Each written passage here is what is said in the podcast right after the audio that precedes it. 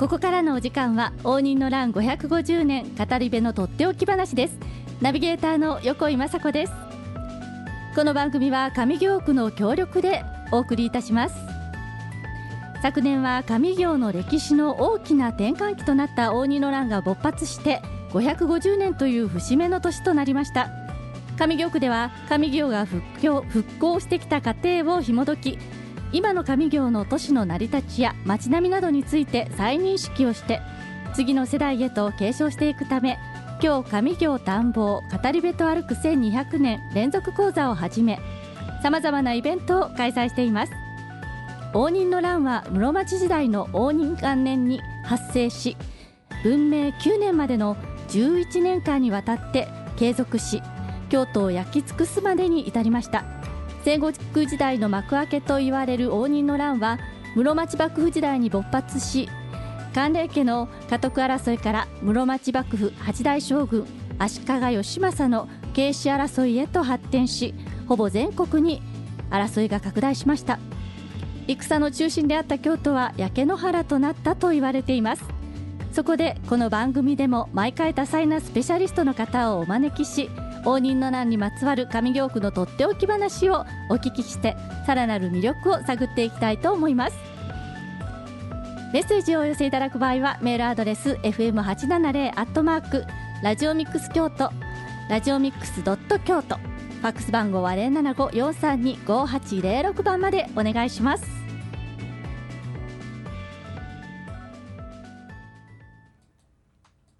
上京区では毎月25日を上京の安心安全点検日として防犯対策をはじめ日の元点検交通安全など様々な取り組みを地域ぐるみで推進しています。安心安全な街づくりの主役は皆さんです。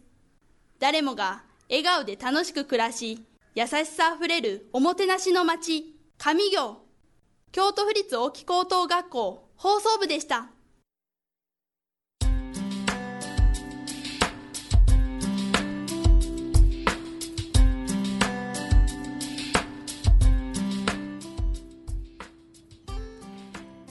第3回目の語り部ゲストさんは第2回に引き続きまして公益財団法人京都市埋蔵文化財研究所の山本正和さんです。山本さん今日もよろしくお願いいたします。おはようございます。おはようございます。ご紹介いただきました山本です。さて山本さん、えー、前回は応仁の乱の史跡と遺跡のつまあ、あの概要についてお話しいただいたんですけれどもでは前回のおさらいから少し始めていただいてよろしいでしょうか？はいあの、前回お話しいたしましたが応仁の乱の始まりの最初の頃は、えー、現在の上京区が、あの、中心となっていました。で、あの東軍の細川勝元方西軍の山名宗全方戦ったわけなんですが乱の一番最初の戦闘は実は、えー、1467年旧暦ですが1月18日。ですから今からだいたい551年前に五稜林の戦い現在の五稜神社の境内で起こったわけです。なるほど、はい、その戦いででは、えー、畠山氏といいますあの幕府の有力な大名の一族でありました畠山正長と畠山義弘が戦う。あのそれで、えっと、応仁の乱が始まっていった。そういうふうな経過になります。ああそうでしたね。確か先週そういうお話をね聞いていましたよね。はい、えー、そして続いて今週はどんなお話へと。はい。その後11年間、まあ、応仁の乱続くわけなんですけれども、はい、あのどのような経過をたどっていったのかあのこれからお話しさせていただきます。楽しみです。よろしくお願いいたします、はい、で今ご紹介したように五稜林の戦い1月に起こりました、はい、で合戦は実は1日で終わってしまったんです。えたった1日で？はい。あの五稜神社ですね、はい、あの上五稜社に陣を構えていた畠山正長に畠山義弘が攻めかかるという形でしたが、えー、結局畠山義弘が勝利するんですけれども畠山正長も生き延びてそれであのまあ言うたら、えー、2人の争いっていうのがあの、はい、継続した形になるわけなんですね。で畠山正長が、えー、細川勝元を頼りまして、はい、畠山義弘は山名宗全を頼ります。すなわち正長が東軍側義弘が西軍側になるわけなんですね。なるほどあのそれぞれをまあ言ったら、えー、ひいきする細川勝元山名宗全幕府の中での発言力を高めるために各地から軍勢を集めました京都にまあ両軍の軍勢がたくさん充満するそういうふうな緊張状態の中で実は5月になって本格的な合戦が進んでいくことになるわけなんです。なるほど。え実際にその争いでどれぐらいの方が亡くなっ、まあ、戦死したでしょうか、はい、あの実はですね、はい、あの正確な記録は残っていないんですけれども、はい、あの東軍両西軍、それぞれ10万以上の軍勢を集めた記録に残っておりますので、あのまあ想像するだにすごい合戦になったんやろうというふうなことが考えられます。ただ、実際は、はい、あの上行のあの狭い範囲で戦闘が行われておりまして。東軍西軍ぶつかり合うんですけれども、はい、あの現在の堀川や、えー、今は川がなくなってしまいましたけれども、はい、小川通りに流れておりました小川、うん、そういった川であの合戦があの繰り広げられたえー、いうふうにあの記録に残っております。そうなんですね。そっかでも確かに今その小川というのは私たち京都に生活しているものでもあまり耳にしないような気がするんですけれど。はい、あの実は当時はあの、まあ、川が流れていたということで、はい、あのお城想像していただいたらあの周りに堀が巡らされておりますね。川が堀のような役割を果たして戦いの時のそれぞれの、まあ、前線になったということになるわけです。で実際にあの川を渡ることができる橋の上、はい、あの一条戻り橋なんかででは、はい、激戦があったというふうな記録が残されています。そうですか。はい、一条戻り橋っていうとテレビではねよく耳にしますので京都以外の方でも耳なじみのある橋ですよね。はい、あのもう平安時代からさまざまな伝説残されている橋ですが、応仁の乱でも実はあの合戦のあの主戦場になった。ということを知っていただけたらと思いますね。なるほど。今はね、はい、あの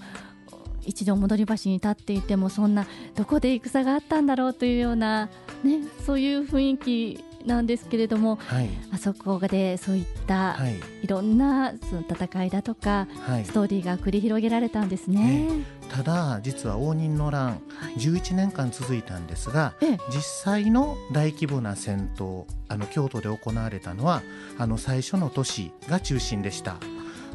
その後は実はあの今の言葉で言うたら後方か乱申すんでしょうか、はい、東軍あるいは西軍の本拠地に対して攻撃を仕掛けたりあるいはそれぞれの大名の地元ですよね、はい、日本各地で反乱を起こしたりそういうふうな形になって日本中に戦争が拡大していってであのまあ言うたら11年間も、はい、あの戦争が続いていった。そういうふうな形になるんですね。なるほど。じゃあ実際に京都で戦があったのはほんの初めの？はい。あのー、ほとんどの戦闘は実は最初の頃に集中しておりまして、ね、あのそれ以降は東軍西軍京都にいるんですけれどもあの陣地を作って睨み合いをする、はい、そういうふうな中で乱が経過いたしました。じゃあその期間上京はどんな状態に、はい、ですから最初の時にやはり上行かなり被害を受けまして、はい、随分たくさんの建物が燃えたようです。あるいはあの京都にある古くからの神社やお寺そういったものもあのまあ、軍の駐留する陣地になったので攻撃を受けて貴重な文化財あの失われてしまったのですけれども、はい。あのそういう膠着状態の中であの上行の人たち、えー元気いっぱいにあの復興を進めましたようではい。あのおそらくはかなり短い間で上行の街並み復元されていったのではなかろうかなというふうにあの現在は考えております。決して京都全部が焼け野原になったわけではなかったのではないか。なるほど。それが現在の考え方になっております。そうだったんですねなんかあの焼け野原になったっていう言葉だけ聞くとどんな風になったんだろうというのをすごく想像していたんですけれども実際にはやはりその1年間に集中してその後上行の人の力でいい形に取り戻していくような感じに、おそらくはその時は下行の人たちも応援したと思うんですよ。そうなんですね、はい、ですからあの京都の町を、うん。あの皆で支え合って復興していったそういうふうな姿を想像していただきたいです。でその具体的な様子言いますのは実は応仁の乱の後なんですけれどもはい。洛中洛外図屏風あのご覧になられた方もおられるかと思います。あのそこには生き生きとした人々の姿描かれておりましてはい。あのそういった街並みの様子にあの戦乱に焼けても京都を復興していったあの上行下行の人たちのあの姿っていうのをあの見ていただけたらなというふうに思います。なるほど。ありがとうございました。今日は第2回第3回と続いて上行の史跡遺跡についてお話をしていただきました。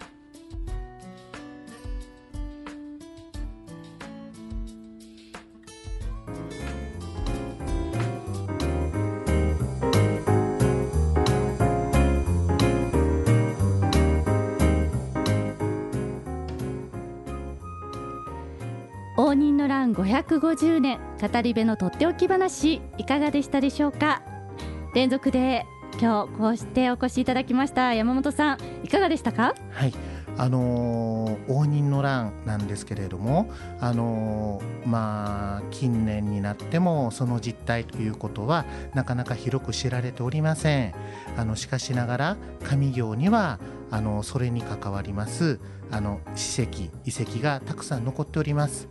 で、あのそういったあの鬼の乱の様子っていうのを、あのなかなかお話しするだけでではあの伝えきれないなと思っておりますのでぜひともあの上京区内にはあの応仁の乱の遺跡や史跡を紹介するような石碑や説明板たくさんあります。そういったところをあのぜひとも現地を巡っていただきたいな。願っております。そうですよね。そして上京区役所のロビーには上京区の上京区のマップが用意されています。とてもね色鮮やかで上京区のことがすごく詳しく書かれたマップですのでそれを手に皆さんもぜひご自身の足で京都の街並み歩いてみてください。上京区のイベントの一つ今日上京田んぼを語り部と歩く1200年連続講座についてのご案内です。上京区の魅力を再発見する講座第11回が2018年2月10日土曜日に実施されます。第11回は本日のゲスト山本さんが洛中洛外図を使って上京の魅力を存分にお話しくださいます。ね楽しみですよね。よろしくお願いします。定員は150名。申し込み制で先着順です。申し込み期間は1月19日から2月の4日までです。お申し込みは京都いつでもコールまでお願いします。お電話番号075-661-3755 075-661の3755です。上京区のホームページにも掲載されています。さて次回のゲストは山本さんからご紹介していただきたいと思います。はい。次回のゲストは上行探訪シナリオ研究会会長元上行区長の、えー豊田博和さんがお話をされます。なるほど。次回もお楽しみでございます。ね第2回第3回と山本さん本当にありがとうございました。ありがとうございました。次回も木曜9時にお耳にかかりましょう。ありがとうございました。この番組は上京区の協力でお送りしました